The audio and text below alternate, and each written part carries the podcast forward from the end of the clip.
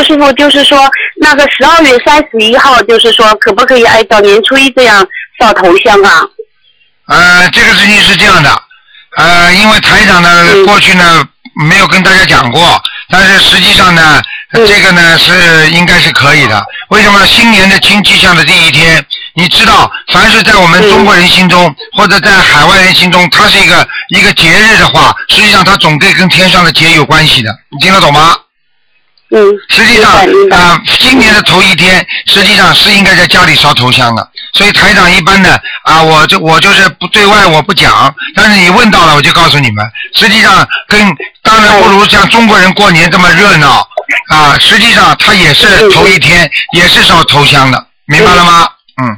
嗯，明白明白。因为因为实际上你听我讲完，实际上你在元旦烧头香，可以给你带来在阳历很多的事情的顺顺利。那么阴历，那阴历烧头香，呃，年初初一烧头香，对中国人来讲，对所以所以很多的阴界和阳界都会产生很大的影响。